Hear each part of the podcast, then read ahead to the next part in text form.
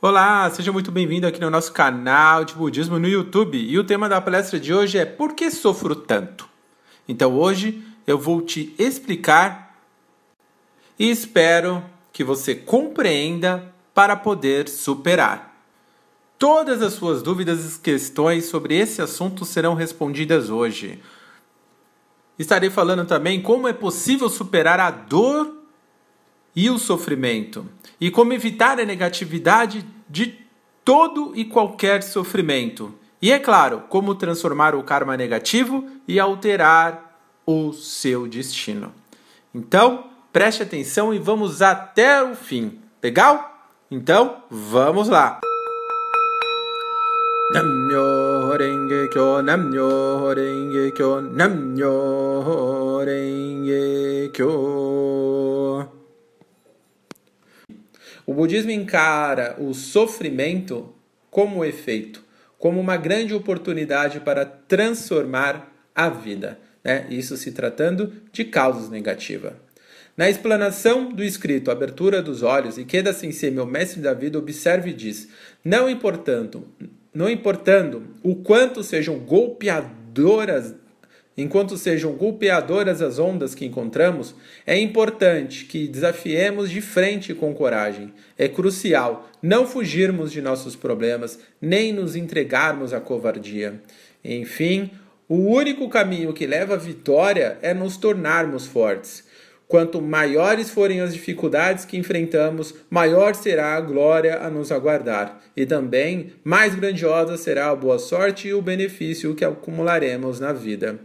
É, essas, essa afirmação, né, esses incentivos do mestre, está no jornal Brasil Seikyo, na edição 1702, do dia 7 de junho de 2003, na página A3.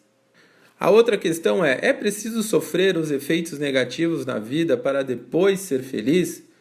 Essa é uma boa pergunta. É uma pergunta muito significativa. Algumas pessoas dizem que são felizes porque não sofrem por determinados problemas. Na verdade, todos sofrem por problemas maiores ou menores. No entanto, conforme afirma a coordenadora do Departamento de Estudo do Budismo da Soka Gakkai Internacional, a senhora Katsuji Saito, né, Vale lembrar que a Soka Gakkai é a maior organização budista do mundo. Né? Se você quer conhecê-la mais e participar, né, aí do lado da sua casa, então acesse e solicite o contato. É www.bsgi.org.br. Então, é, é, extrair né, um incentivo da, da, da senhora Katsuji Saito, onde ela diz assim que não há necessidade de passar por sofrimentos para transformar o karma. Olha bem, não há necessidade de passar por sofrimentos para transformar o karma. O importante é o espírito de proteger a lei, o Nam-myoho Renge-kyo. Nichiren Daishonin afirma que é natural passar por grandes dificuldades na vida, mas isso não indica que elas sejam necessárias.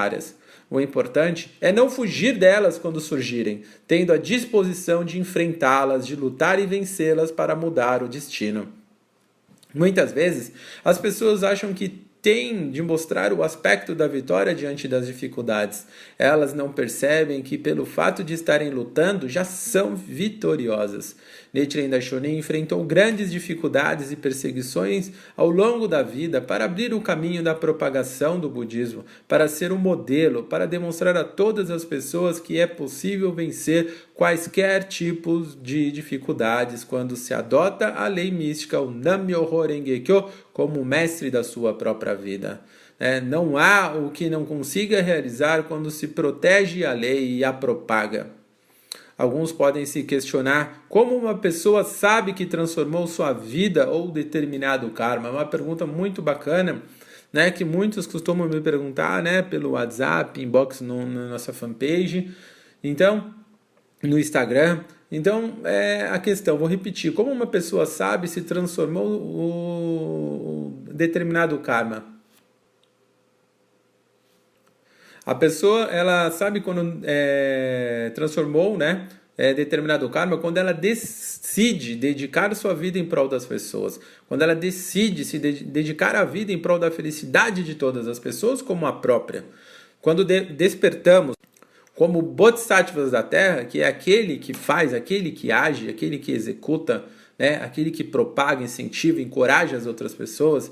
Né? Então, quando despertamos como bodhisattvas da Terra com um forte desejo de salvar as pessoas e dar-lhes felicidade, rompemos imediatamente os efeitos de causas negativas.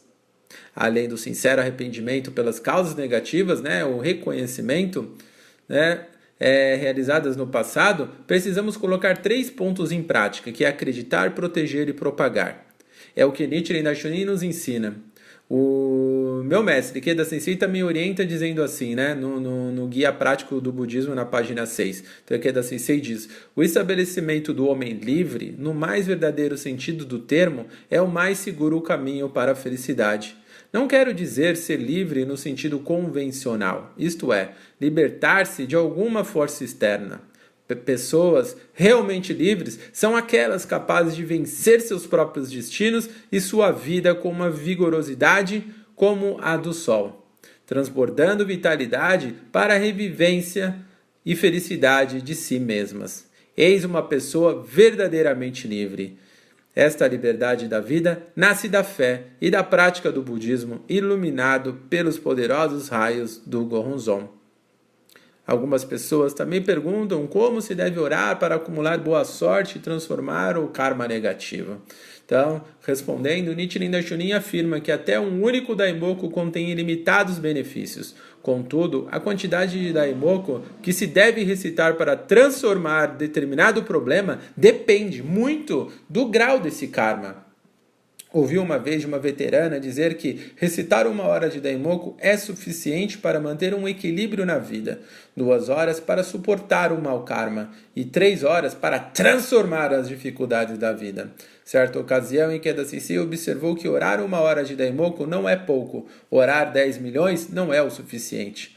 Quanto mais nos esforçarmos em nossa fé, maiores serão os benefícios. Quando recitamos Daimoku, todos os nossos problemas e sofrimentos se transformam em energia para a felicidade e combustível para o desenvolvimento, a nossa revolução humana. No escrito sobre a oração, consta, né? No, está no, no, no livro inglês The Major of Nichiren Daishonin, na página 345. Então, no escrito sobre a oração, Nichiren Daishonin diz: mesmo que fosse possível errar ao apontar a terra, que a maré não tivesse fluxo nem refluxo, que o sol se levantasse no oeste, jamais aconteceria de as orações do devoto do Sutra do Lótus ficarem sem ser concretizadas. É, essa frase nos mostra os benefícios provenientes da recitação, da prática do Nam-myoho Renge-kyo. Muitos de nós, companheiros, vêm realizando grandes transformações do karma negativo com a seguinte disposição: juro que resolverei meu problema, né? Seja seja financeiro, seja de saúde, seja de desarmonia, seja qual for. Juro que transformarei meu karma, né? Então, seja qual for o karma. Então, perceberam? É, essa decisão né, de jurar em resolver. Juro que resolverei essa questão. Então, assumem, né, assumam assim a responsabilidade de encontrar um caminho imbuídos de coragem e dinamismo. Não nos dirigimos ao Gorronzão para, para mendigar, mas para criar uma cerimônia de sinceridade, respeito e decisão. Gostaria de compartilhar uma parábola com todos os senhores.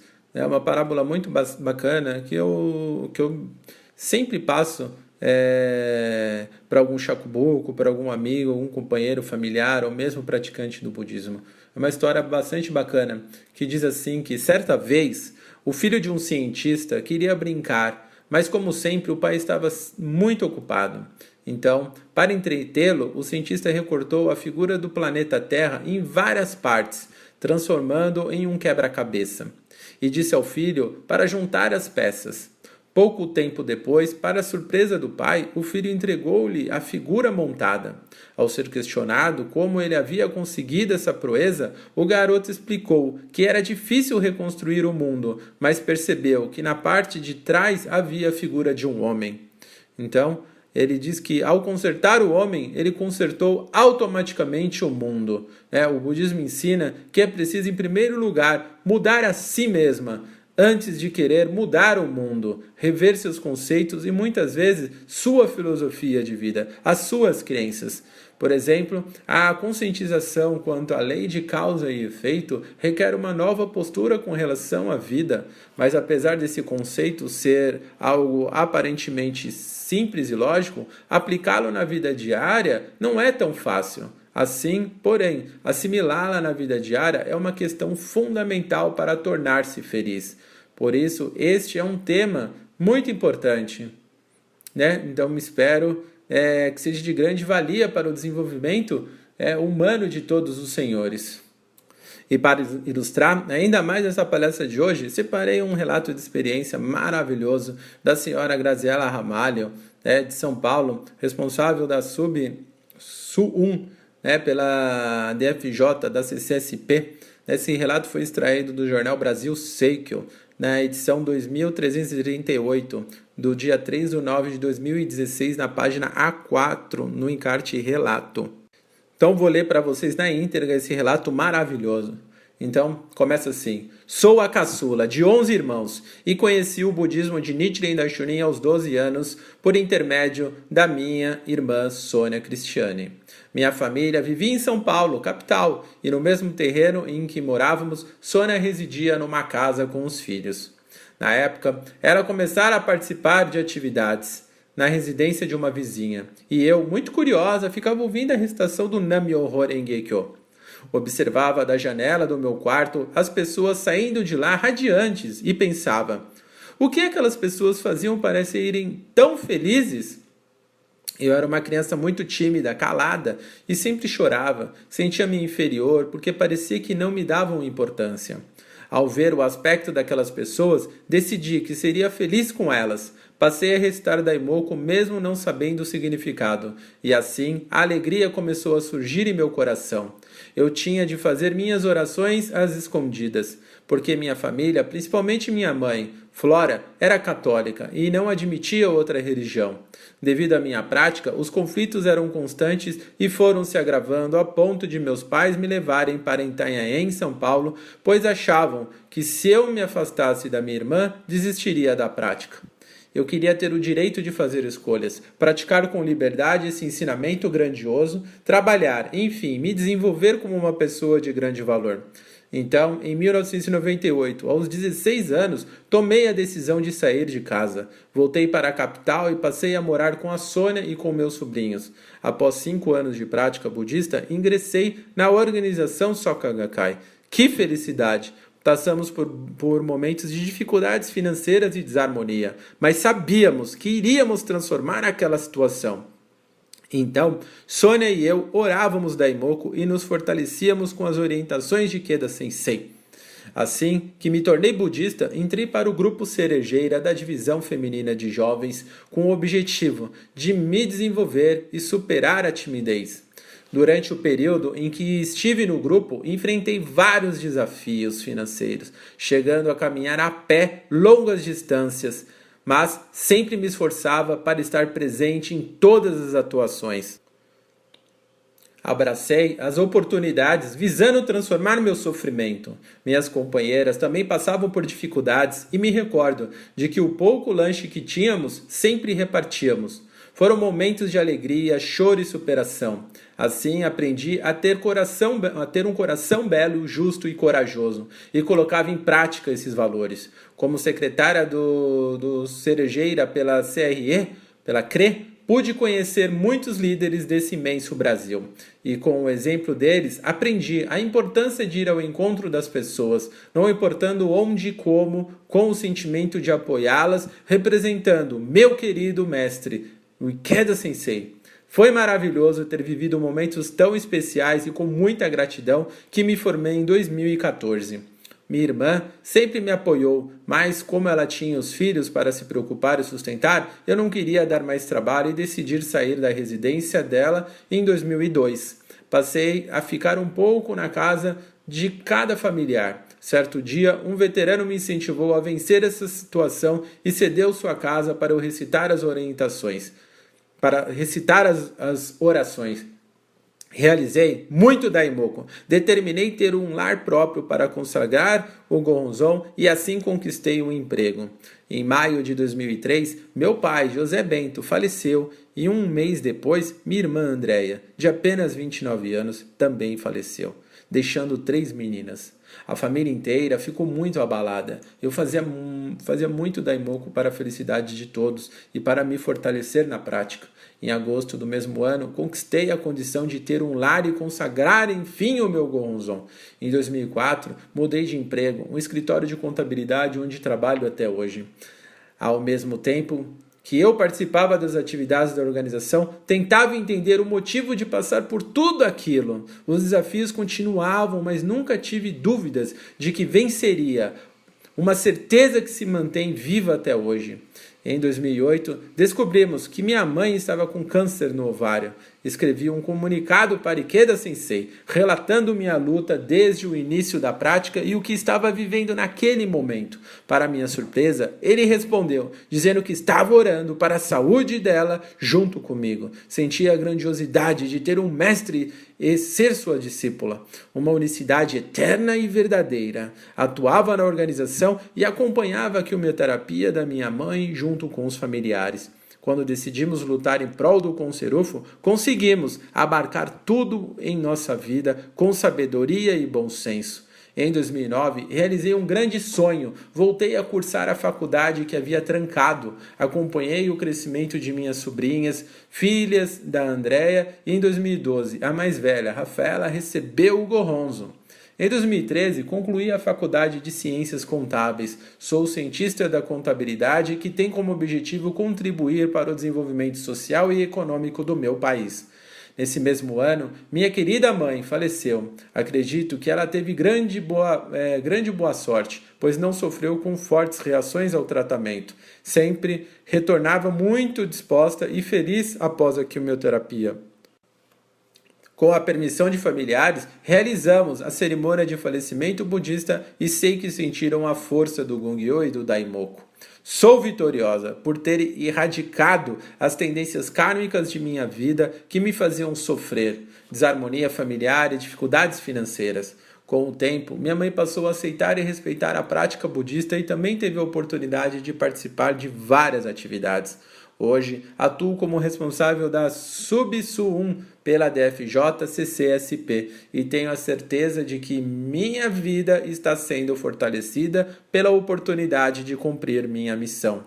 Tenho verdadeiras amizades que são meus tesouros, atuo com muita alegria e dedicação em minha profissão. Além disso, tenho uma família que me respeita muito, um companheiro, Rodrigo, que me admira pela mulher que sou, e lutamos juntos para a nossa felicidade e de todos ao nosso redor. Acredito que as vitórias que conquistei se devem à luta que empreendi em prol do Conserufo. Sou grata por tudo que passei, pois se consegui superar cada um dos desafios, foi por ter a certeza de que esta prática é única, maravilhosa, verdadeira e transformadora. Nunca duvidei de sua veracidade. Não existe oração sem resposta. Minha decisão é comprovar, onde quer que eu esteja, a grandiosidade da prática budista por meio do meu comportamento, estando próximas às pessoas, incentivando-as e transmitindo-lhes alegria. Que maravilhoso relato! Parabéns! Gostaram da palestra de hoje? Gostaram desse relato maravilhoso? Dê um like, então, né? Se não gostaram, dê um dislike.